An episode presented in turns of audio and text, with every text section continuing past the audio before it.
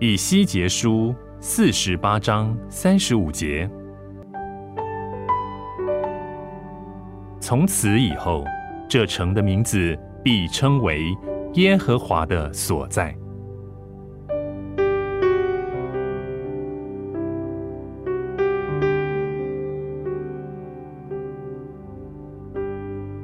这是以西结书结束的话语。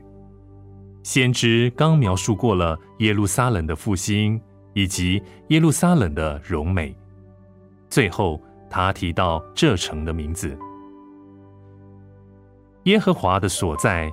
这是一个奇怪的名字，既奇异又美妙。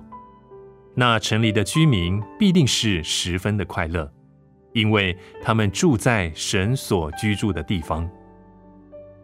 在这里，虽然先知所论到的意象和耶路撒冷都是预言性的，但是我们可以充分的体会到先知所说的这一切。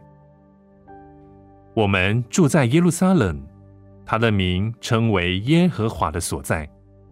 我们住在神所住的城市里，并非距离我们很遥远。因此，我们可以将一切的需求向他提出。神与他的一切丰富，就是无限的全能、福分与平安，都住在我们中间。神是城市的守望者，他也是统治者。他的旨意必须成就，因为他是这城中居民的朋友和保护者。